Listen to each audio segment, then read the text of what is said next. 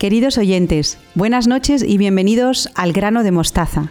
Teresa Jiménez, Estanislao Martín, Beatriz Hormigos, Victoria Melchor y una servidora estamos muy felices de seguir a su lado, especialmente hoy, día en que celebramos la solemnidad de la Natividad del Señor. Los colaboradores nos hablarán de temas como la necesidad de inculcar la sencillez y la inocencia a nuestros jóvenes, Jesús como luz que nos ilumina desde el portal, y el significado del nacimiento y el Belén según el Papa Francisco. Lo cierto es que no se pueden perder el programa de hoy. Les recuerdo que estamos en Facebook y en Twitter y que tenemos una dirección de mail para todo aquel que quiera comunicarse con nosotros. Es la siguiente, elgranodemostaza@radiomaria.es. Hoy se encarga de la parte técnica Beatriz Hormigos. Tenemos muy presentes a todos los voluntarios de Radio María que hacen posible esta emisión y dedicamos este programa a los oyentes que están enfermos, a todas sus familias y en especial a los niños. Comenzamos.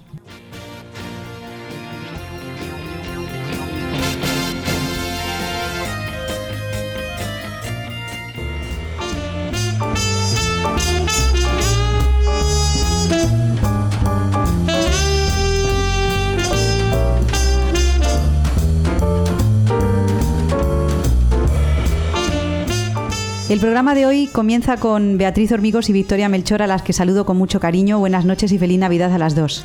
Buenas noches, Ana. Feliz Navidad y feliz Navidad a todos los oyentes de Radio María. Buenas noches, Ana, Victoria, y buenas noches a todos nuestros oyentes. Hoy es el día más bonito del año, el día de Navidad. Un día de esperanza y de amor supremo. De esperanza porque con el nacimiento del Hijo de Dios se nos abren todas las puertas de la salvación. Y de amor supremo porque Dios se hace hombre por medio de un recién nacido que viene al mundo para salvarnos. Por eso, San Juan Bosco, en su consejo número 2, les dice a los jóvenes un mensaje precioso, lleno de esperanza. El Señor ama de un modo especial a los jóvenes. Persuadidos, queridos jóvenes, de que todos hemos sido creados para el paraíso, debemos dirigir todas nuestras acciones a este fin, como decíamos el mes pasado. Dios profesa un amor especial a los jóvenes, ya que encuentra sus delicias en habitar en ellos. Dios os ama porque estáis aún a tiempo de hacer muchas obras buenas. Os ama porque os halláis en una edad sencilla, humilde e inocente, y por lo general no habéis sido todavía presa infeliz del enemigo infernal. Me gustaría poner especial atención, si os parece, en los, adjetivos que da San Juan Bosco a la juventud. Sencilla, humilde e inocente. Parece que en la actualidad la infancia dura cada vez menos. Los niños pierden antes su inocencia. Lo saben todo sobre todo. Y es una verdadera pena. Tenemos que dejar que los niños sean niños. Cuanto más tiempo, mejor. No en vano decía Jesús, dejad que los niños se acerquen a mí, demostrando así clarísimamente cómo los jóvenes son las delicias de su corazón. Me gusta mucho, Beatriz, esta reflexión que hace San Juan Bosco y que tú traes al programa sobre el tiempo. Y dice que Dios quiere a los niños porque tienen mucho tiempo para amarle y para hacerle, para hacer el bien. Eh, estamos en, periodo de vacaciones, hoy es el día de la, de la, Navidad. Y qué interesante esta reflexión sobre el tiempo y los niños, ¿no, Beatriz? Sí, Ana, yo creo que hay que respetar el tiempo de los niños. Me explico lo que quiero decir. En los últimos tiempos tenemos ocupado la mayor parte del tiempo libre de nuestros hijos en sus clases particulares. Por supuesto que se las ponemos estas clases porque creemos que es lo mejor para ellos, porque así saben más y son más capaces a la hora de enfrentarse a sus tareas escolares. Pero también es cierto que los niños necesitan tiempo de descanso, tiempo de ocio, de relajarse muchas veces sin hacer nada. Y yo os diría un consejo, bueno, quizás sea un poco osado, pero bueno, os lo digo, que no se nos olvide meter dentro del tiempo de nuestros hijos un ratito a hablar con el Señor. Nos cuesta mucho, pero yo creo que esto es importante. Podemos, por ejemplo, yo que sé, acercarnos a la iglesia y poner una vela ahora que ya salimos en estas vacaciones y estamos más tiempo en la calle. Cuando son pequeñitos también lo podemos hacer justo a la hora de acostarnos, ¿no? Rezando antes de dormir. Victoria, me gustaría que nos comentaras qué, opinas tú del tiempo en los niños y eh, principalmente en este tiempo de vacaciones, porque muchas veces el tiempo lo perdemos en pasatiempos y ya no tenemos tiempo para Dios, como dice Beatriz, y cuando vives para las cosas, pues nunca son suficientes en esta época principalmente consumista. Sí, pues mira, me ha gustado mucho lo que ha comentado Beatriz esos tres adjetivos que dice San Juan Bosco sobre la juventud, sencilla, humilde e inocente, porque yo creo que se está perdiendo eh, mucho en, los niños lo que es esa humildad y esa inocencia, porque estamos hablando del tiempo y yo creo que se queman etapas en los niños a veces con buena intención, pero eh, por parte de los, de los padres, pero como decía Beatriz, lo, llevamos a, lo llevan a clases particulares, pero también mm, en otro tipo de cosas. Y me refiero, por ejemplo, a los niños que escuchan conversaciones de los adultos, porque los adultos, los padres o cualquier otro familiar hablan delante de ellos cosas que no corresponde a esa edad, que no corresponde a ese tiempo que tiene, que tiene el niño. Entonces, eso hay que cuidarlo, hay que cuidarlo mucho. También, eh, por ejemplo, una niña, una eh, pequeña con 11, 12 años, pues eh, las ves vestidas a veces con ropa de un adolescente ya de 18. Y yo creo que mm, todo tiene su desarrollo, su proceso de, formación y de maduración, que es una pena que los niños se salten esas, esas etapas. Y hay que aprovechar el tiempo, pero el tiempo real que tiene, que tiene cada uno. Por lo tanto, en estas vacaciones de Navidad, pues no perder el tiempo, ¿no? Porque eh, muchas veces, eh, ahora que tenemos más tiempo, mm, pues gastarlo en cosas interesantes. Ah, nos habla el Papa Francisco de que podemos dedicar tiempo a la caridad y también a la oración, ¿no, Beatriz? Sí, por ejemplo, pues podemos hacer alguna obra de misericordia, como visitar a los ancianos, que hay algunos que están muy solitos en estas fechas, ir a algún comedor social a ayudar. También es verdad que el tiempo, Victoria, eh, lo podemos relacionar con la esperanza. Estamos en tiempo de Navidad y, eh, pues celebramos el nacimiento del, niño Dios en nuestro tiempo y es que nos ha, nos ha llegado la esperanza de la salvación, ¿verdad? entonces, ¿cómo podemos enseñar a los niños a esperar en, en esta época de, como dicen en la publicidad, Victoria, de ilusión? ¿No? Sí, bueno, yo que el tema de la publicidad, eh, ahora que en estas fechas hablan tanto de ilusión, de magia, la magia de la Navidad, la magia de los, de los regalos, yo sobre todo cuando oigo la magia de la Navidad, pues no se trata de ninguna magia. Se trata de que Jesús, precisamente hoy, nace y nace humilde, nace sencillo, nace inocente. Es que esos tres adjetivos San Juan Bosco ahí estuvo muy inspirado por el Espíritu Santo porque están fenomenal. Entonces, es lógico que los niños tengan ilusión por los, por los regalos y bueno, pues es un tiempo muy, muy bonito, pero hay que cambiar eh, un poco ese lenguaje que nos dejamos atrapar por él, ese lenguaje consumista, porque además eh, cualquier anuncio publicitario, por muy bonito que que, sea, y los hay, los hacen eh, fenomenal, lo que nos va a incitar siempre es a consumir, a, comprar. Eh, lo que decías respecto a la, a la esperanza, hemos tenido todo el tiempo del adviento para esperar, esperamos con ilusión, pero con una ilusión distinta a la que nos trae el mundo. Esperamos realmente con ganas y con, y con esperanza a que Jesús llegue. Y, mirad, eh, la esperanza es algo que tenemos mientras vivimos, porque una vez que morimos, la esperanza desaparece, porque veremos eh, cara a cara a Jesús.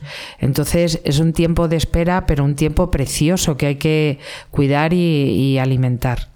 Y Beatriz, ¿cómo podemos enseñar a los niños a esperar? Pues mira, Ana, uno de los defectos de nuestros niños y de nuestros jóvenes es la impaciencia. Todo lo quieren para allá y para ahora mismo. Les debemos educar en esto precisamente y esto lo podemos hacer no comprando todo lo que quieren y en ese momento, explicarles que no se puede conseguir todo en el preciso momento en el que se desea, que las cosas tienen un precio, pero no solo un valor económico, sino también un valor moral.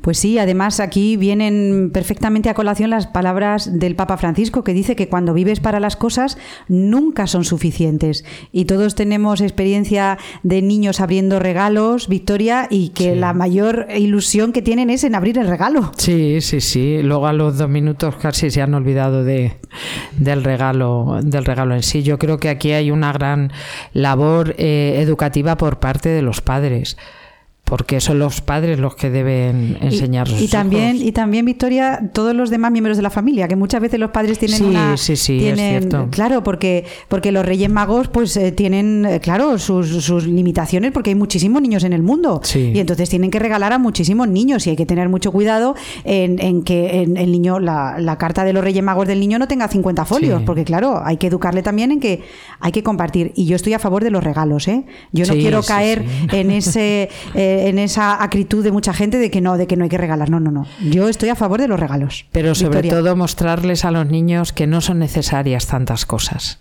y que existen otro tipo de regalos también. Bueno, Beatriz, tenemos que ir adelantando un poquito en la sección. Sí, mira, hay otro aspecto que me gustaría destacar, y es que Jesús amenaza terriblemente a los que con palabras o hechos dan escándalo a los jóvenes. Estas son sus palabras.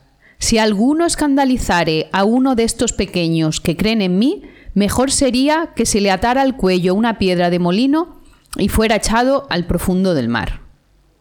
Los padres y educadores tenemos una gran responsabilidad al respecto. Tenemos en nuestras manos nada más y nada menos que la educación de los jóvenes. Somos su modelo, en lo que se fijan para poner los cimientos de su vida futura.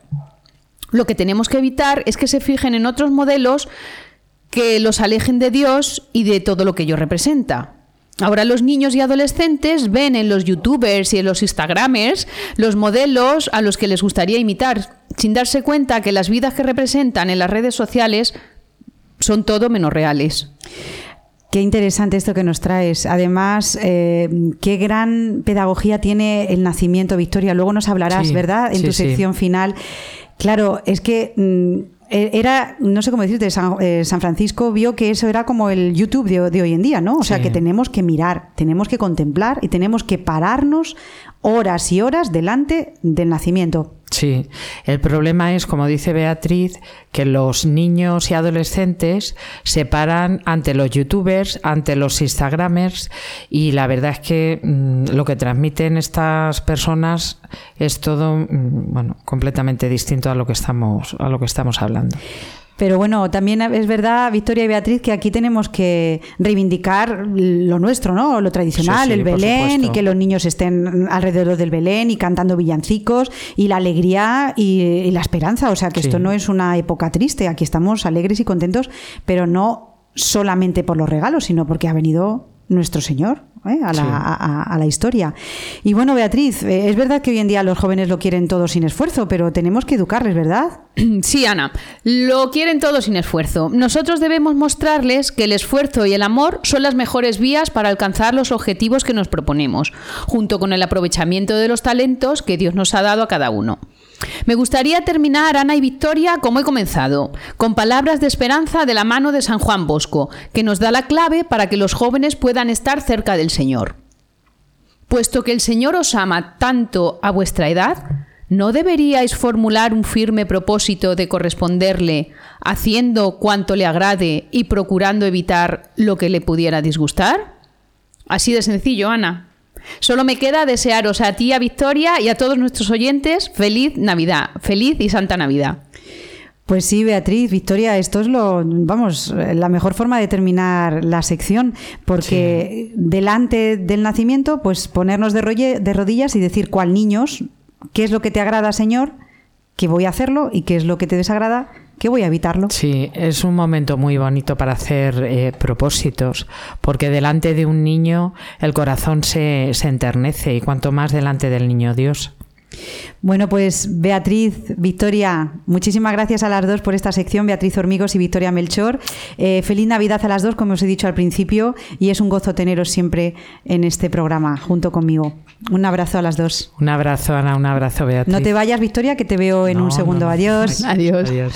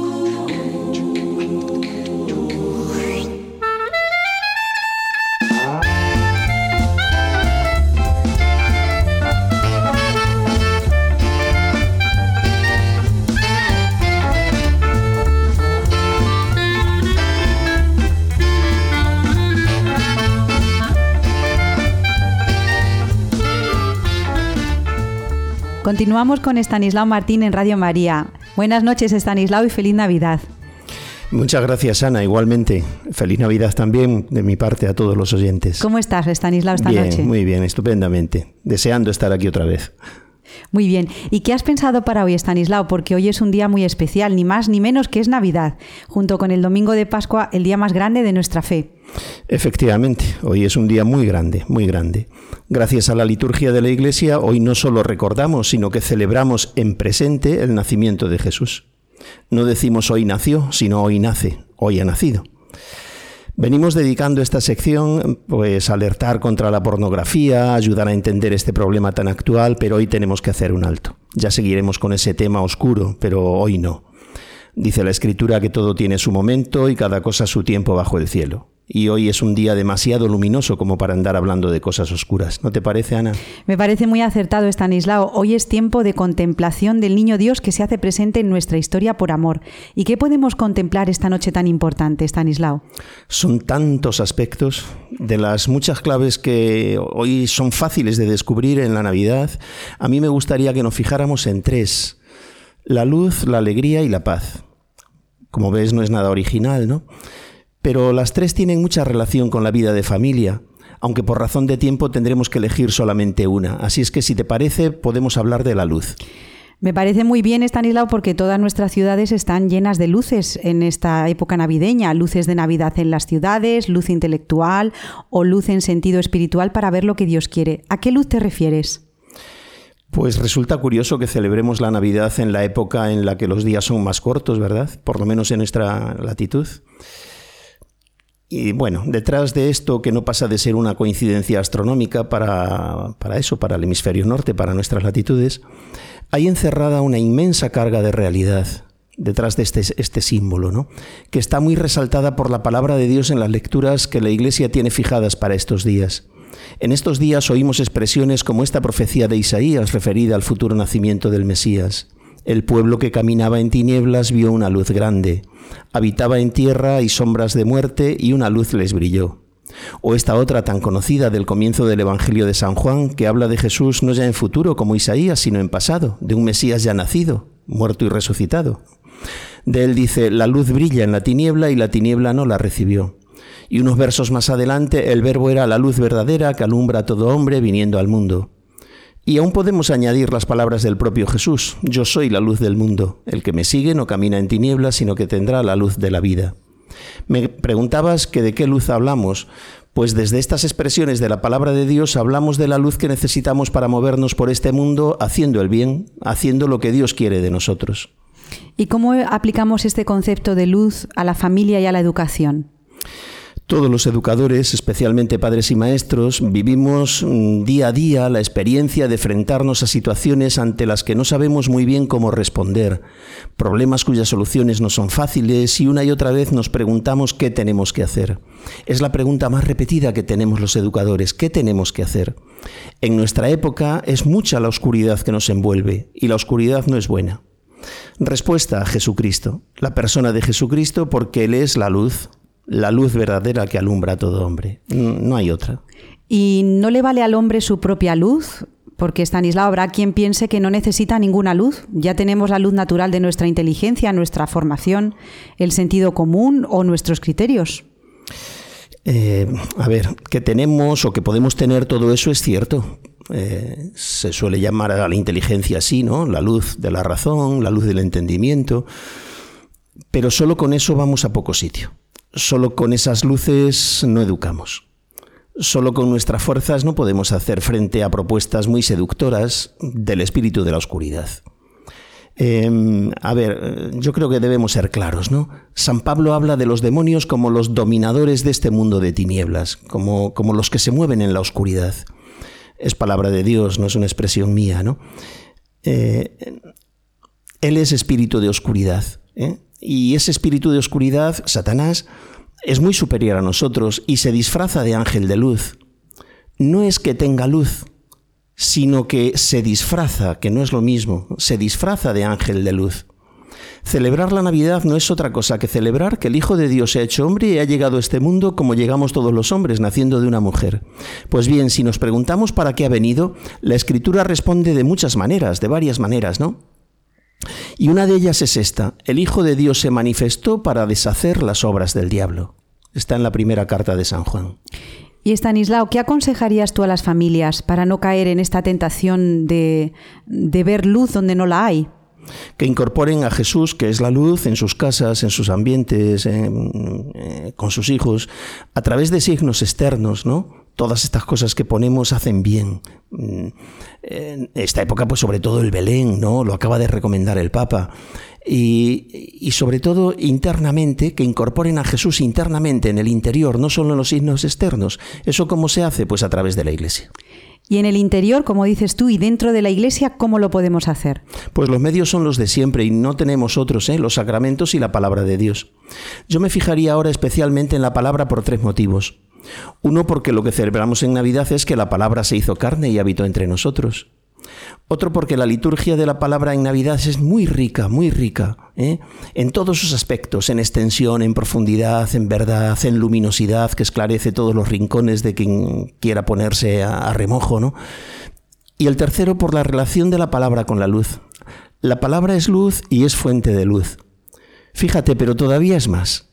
Antes me preguntaba si no nos basta con nuestra propia luz, la de nuestra inteligencia, y yo decía que no, porque la palabra no solo es luz que nos hace ver, entender, ¿eh? ver en sentido intelectual, entender las cosas, sino que nos da una luz que nos hace ver la luz. Esto es muy curioso. Dice el Salmo 36 que tu luz, Señor, nos hace ver la luz. Es decir, no solo veo las cosas, veo la luz.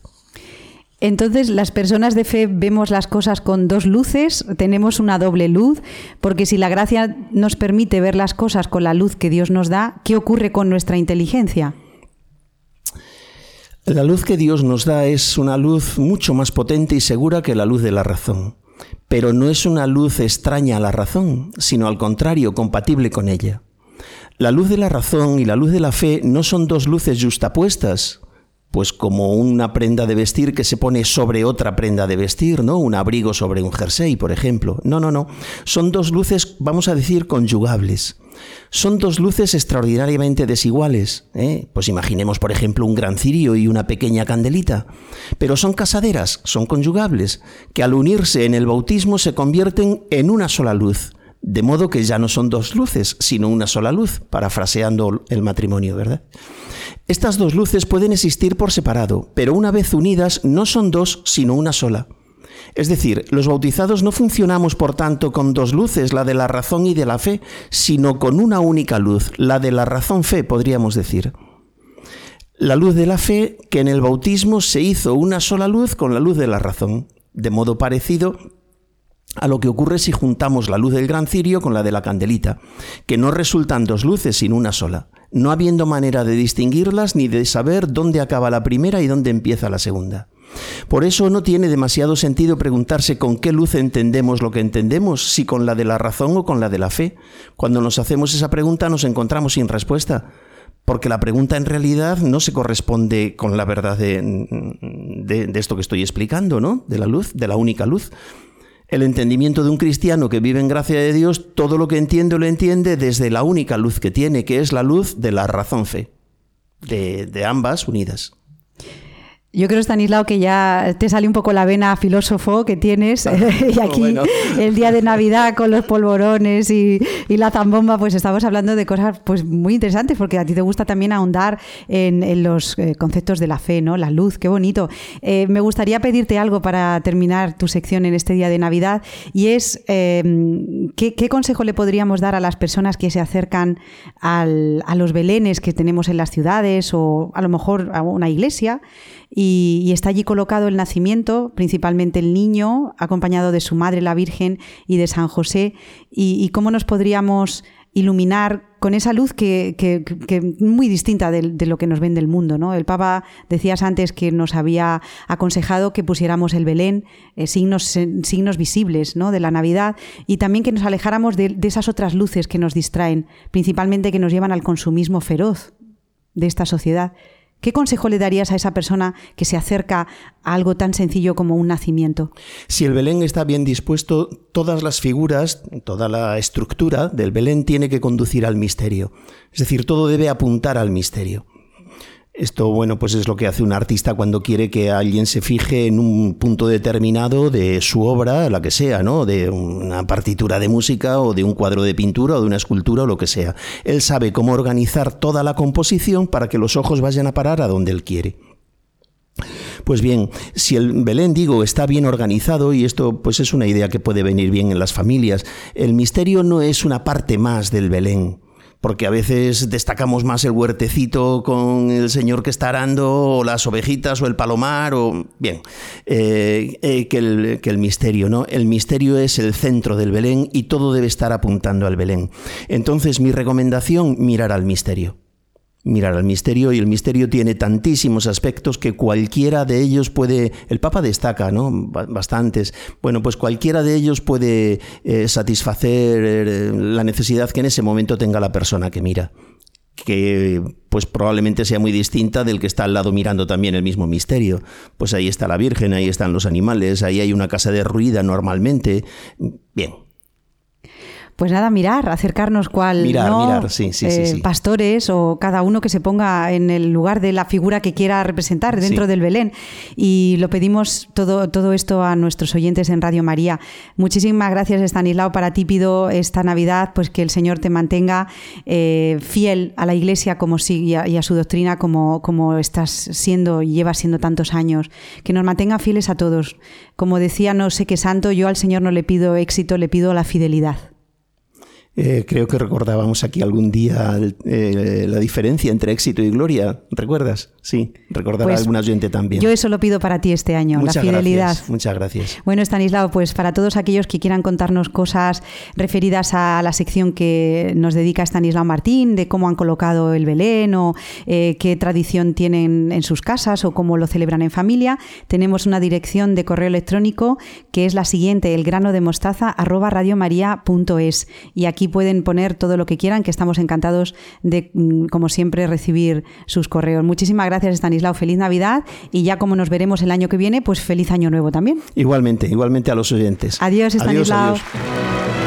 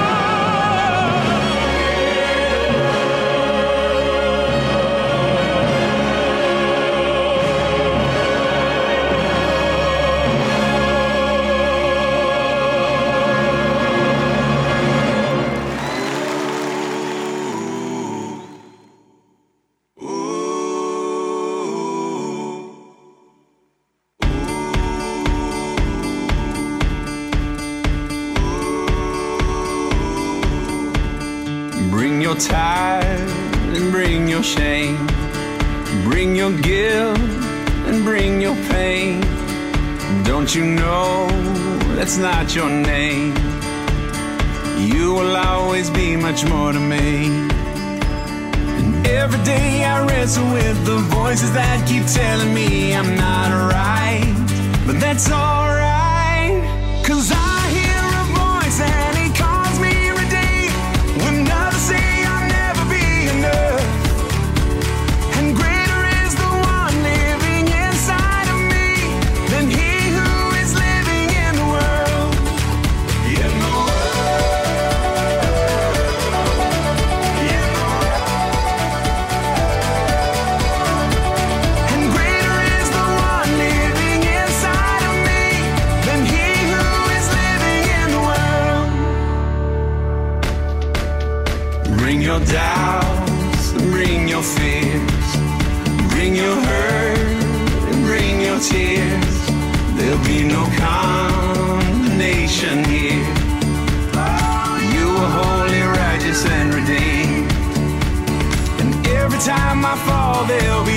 through a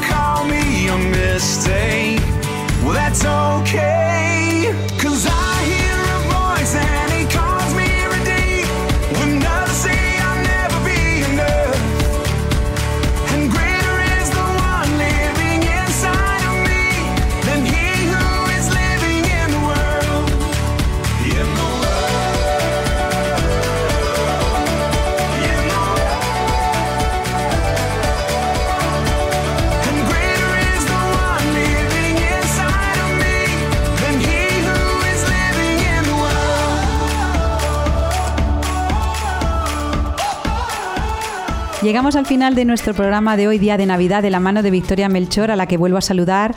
Buenas noches, Victoria. Buenas noches de nuevo, Ana. ¿Qué nos traes esta santa noche, tú solita? Pues no he querido continuar con mi sección habitual del Padre Nuestro porque me parecía bien comentar en esta, en esta noche de, de Navidad la carta apostólica que escribió el Papa Francisco sobre el significado y el valor del Belén, porque bueno, pues creo que eh, viene muy, muy a propósito en, en, esta noche. Es verdad que eh, se colocó antes y durante el Adviento también hemos podido tener la oportunidad de irla comentando. Son diez puntos los que eh, trata el, el Papa, pero yo voy a hacer un, un, resumen, voy a, voy a comentar unos poquitos eh, nada más.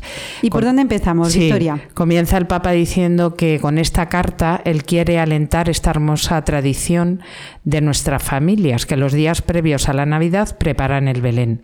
Como también la costumbre de ponerlo, fíjate qué interesante, en los lugares de trabajo, en las escuelas, en los hospitales, en las cárceles, en las plazas.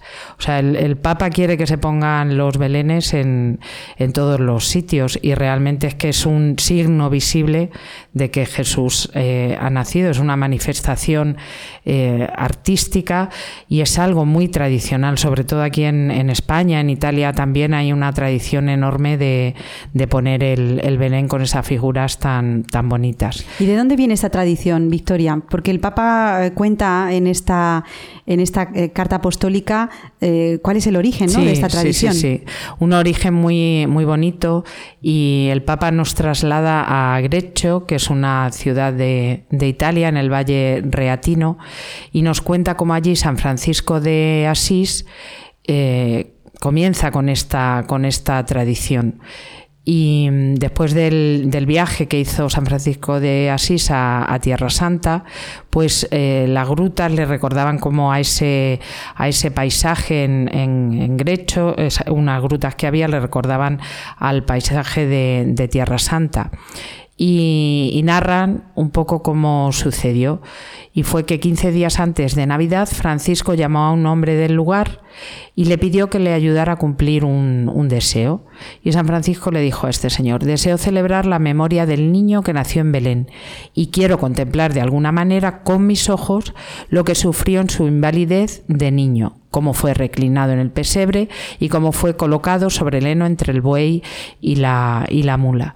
¿Qué es lo que hace San Francisco de, de Asís? Que recrea con personas el, nacimiento de, Jesús en, Belén. Lo hacen en Grecho en concreto. No había figuras porque estuvo realizado todo por, personas de, allí del pueblo realmente fue una visión, tuvo que ser una visión eh, maravillosa de una escena muy simple pero muy, muy conmovedora. Y fíjate qué importante, y el Papa luego lo va, lo va explicando, cómo San Francisco realiza una gran obra de evangelización con la simplicidad de ese signo de representar de, una forma sencilla lo que es la, Navidad y el, nacimiento de, de, Jesús. A lo largo de los siglos hemos ido representando este nacimiento de Jesús, ya no solamente que también se hace, también hay una gran tradición de los belenes vivientes, lo llamamos actualmente así pero eh, también a través de las figuras y del arte. Todos conocemos eh, infinidad de, pinturas, de esculturas que representan el nacimiento de Jesús de una forma tan bonita. Y Victoria, nos podemos centrar en algunas palabras clave que el Papa Francisco quiere resaltar en esta carta apostólica. Por ejemplo, eh, al contemplar al niño en este nacimiento, podemos ver la fragilidad, la ternura, una familia, la madre, el Padre, que San José, eh, nos invita también a no solamente centrarnos por supuesto que es el, elemento fundamental, ¿no? la familia, la, Sagrada Familia, pero también las otras figuras que, van actualizando también ese Belén, ¿verdad? Y luego, eh, como tú decías, los Reyes Magos, que al final en la Epifanía, en la fiesta de la, de la Epifanía, también forman parte de este Belén, esa misión evangelizadora que es la que nos tiene también que mover al contemplar el, nacimiento, ¿no? Sí, sí, sí. El Papa va desgranando, empieza con el, con el origen en San Francisco de Asís, pero luego va desgranando las distintas figuras y por supuesto se centra en la Virgen María, en San José y en el niño. Pero fíjate, él, él comienza con la estrella, Luego sigue con eh, la naturaleza, los ríos. El, Papa tiene una gran eh, inquietud por el tema de la, de la, naturaleza, como todo nos va llevando hacia la gruta. Y en la gruta se, eh, se nos va transformando ese camino en una intimidad con Jesús al encontrar a la Virgen, a San José y al, y al niño. Y dice, es muy gráfico, el corazón del pesebre comienza a palpitar cuando colocamos la imagen del, niño.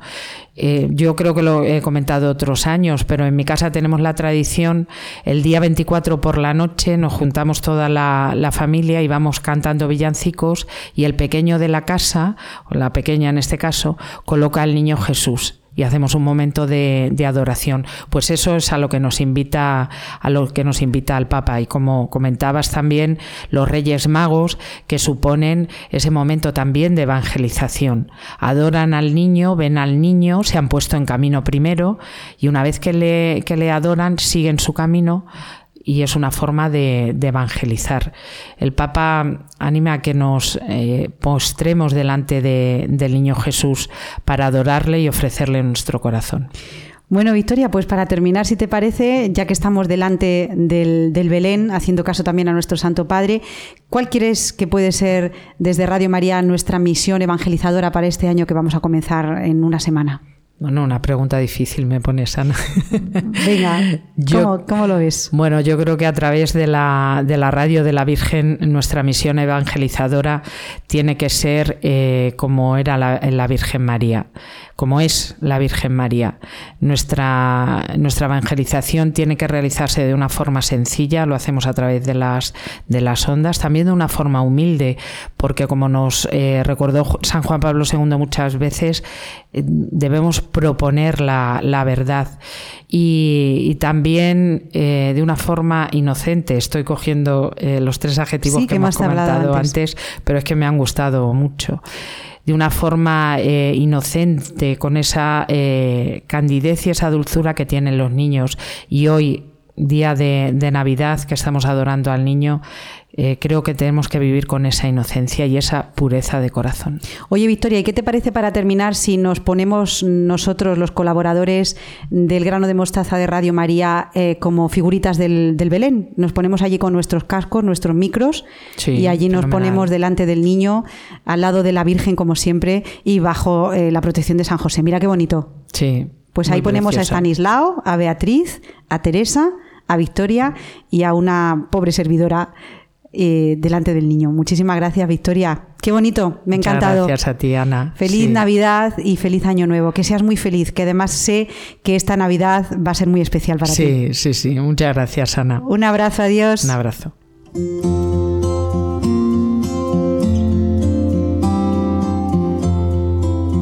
Os ha nacido un Salvador, el Mesías, el Señor, dijo el ángel a los pastores. Radio María transmite cada año esta buena noticia. Gratis la hemos recibido, gratis queremos compartirla y decir a cada hombre, también para ti ha nacido Jesús, es tu Salvador. Te quiere sacar de tu desesperanza, de tu tristeza, de tus esclavitudes, de tu egoísmo, de tus situaciones de muerte.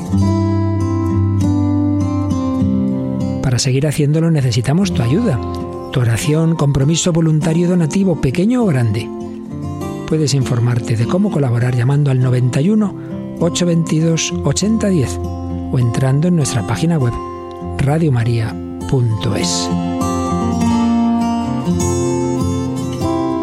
Así podremos llegar a todos los hombres y decirles de corazón feliz Navidad.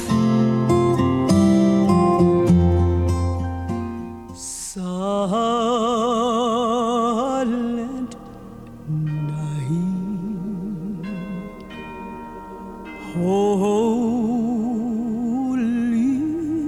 night. All is calm and all is bright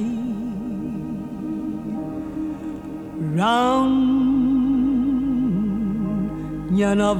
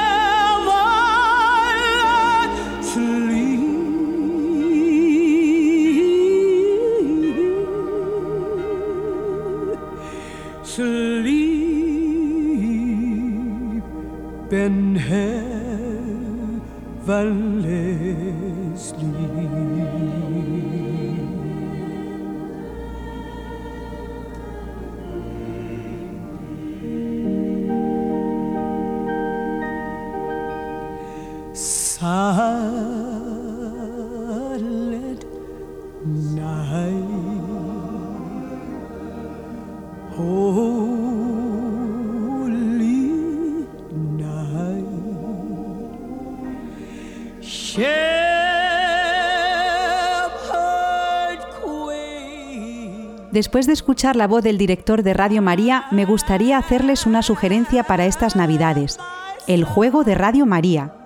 Es el nuevo material editorial con el que la Radio de la Virgen quiere dar a conocer su misión de evangelización de una forma innovadora. El objetivo básico del juego es simular la apertura de emisoras de Radio María por todo el mundo. Para ello es imprescindible conseguir los recursos necesarios para que Radio María funcione. Oraciones, antenas, bienhechores, voluntarios, programas y oyentes. El juego de Radio María es un regalo pensado para esta Navidad, pero indicado igualmente para cumpleaños, primeras comuniones, onomásticas, etc. Se puede encontrar toda la información sobre las reglas y modos de juego, un vídeo tutorial explicativo y cómo pedirlo en la página web www.eljuegoderadiomaria.es. Terminamos hoy nuestro programa número 53. Ha sido un gozo contar con la presencia de Beatriz Hormigos, Victoria Melchor y Estanislao Martín, y tratar de temas como la necesidad de inculcar la sencillez y la inocencia a nuestros jóvenes, Jesús como luz que nos ilumina desde el portal y el significado del nacimiento según el Papa Francisco. Si desean conocer más acerca de la Radio de la Virgen, pueden consultar las últimas noticias en la siguiente página web www.radiomaria.es.